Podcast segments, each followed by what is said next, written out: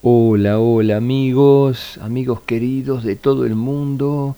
Les quiero enviar un beso muy fuerte y un abrazo muy grande para todos chicos. Estamos ya llegando a la Navidad. En pocos días va a ser Navidad en todo el mundo. Me imagino que tendrán preparado su árbol lleno de guirnaldas, de luces, esperando los regalos de la Nochebuena con el nacimiento del niño Jesús. Bueno, y estaremos finalizando esta etapa de cuentos, porque el tío Jorge se va a tomar unos días de vacaciones y en enero, los primeros días del año próximo, seguramente vamos a volver con los cuentos. Grabaré en esta semana o la próxima algún que otro cuento más, pero dejaremos después para los primeros días de enero para empezar a grabar con todas las ganas en el nuevo año.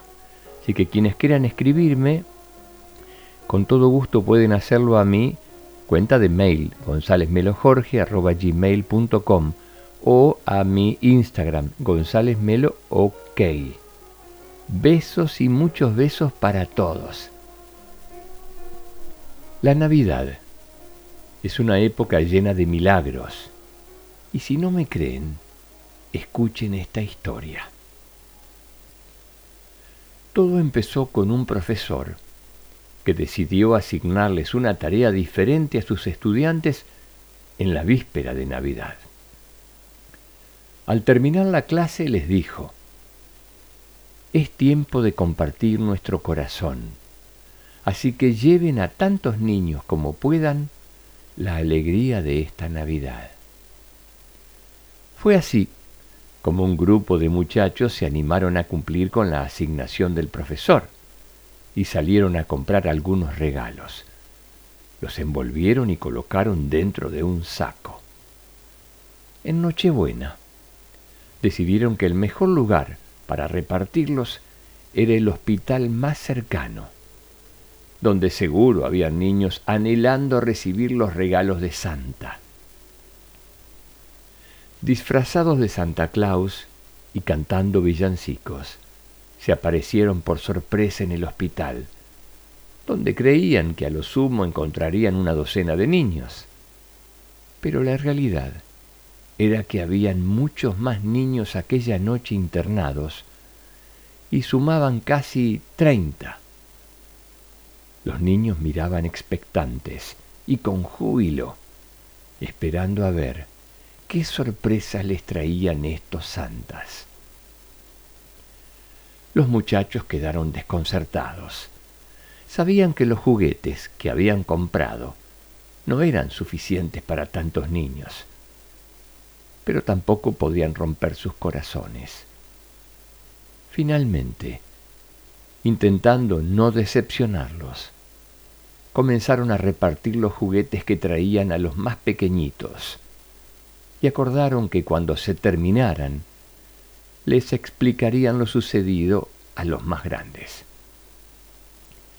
¿Cuál fue la sorpresa al notar que cada vez que buscaban dentro del saco un regalo más, lo encontraban?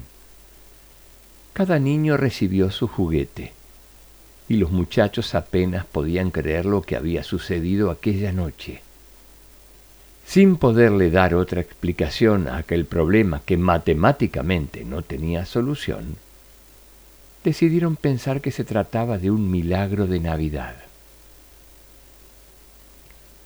¿Qué les ha parecido esta historia? Increíble, ¿verdad? Pues más increíble te parecerá saber que tú también tienes tu propio saco y que nunca se vacía está muy dentro de ti, lleno, lleno de alegría, amor y cosas que ofrecer. No esperes más.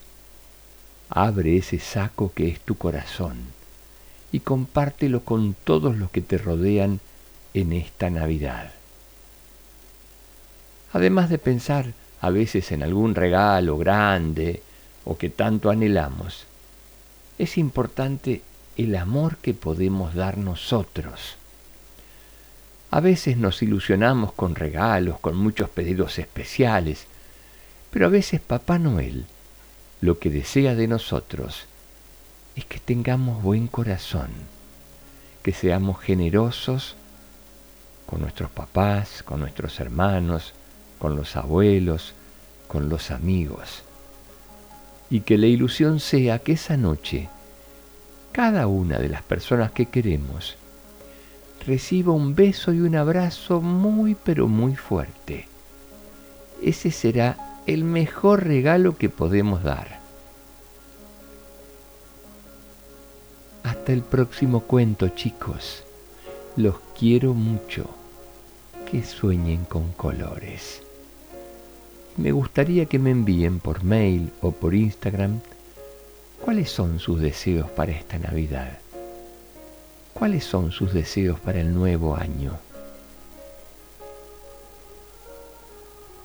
Los espero, ¿eh? Beso grande para todos. Chao, hasta el próximo cuento.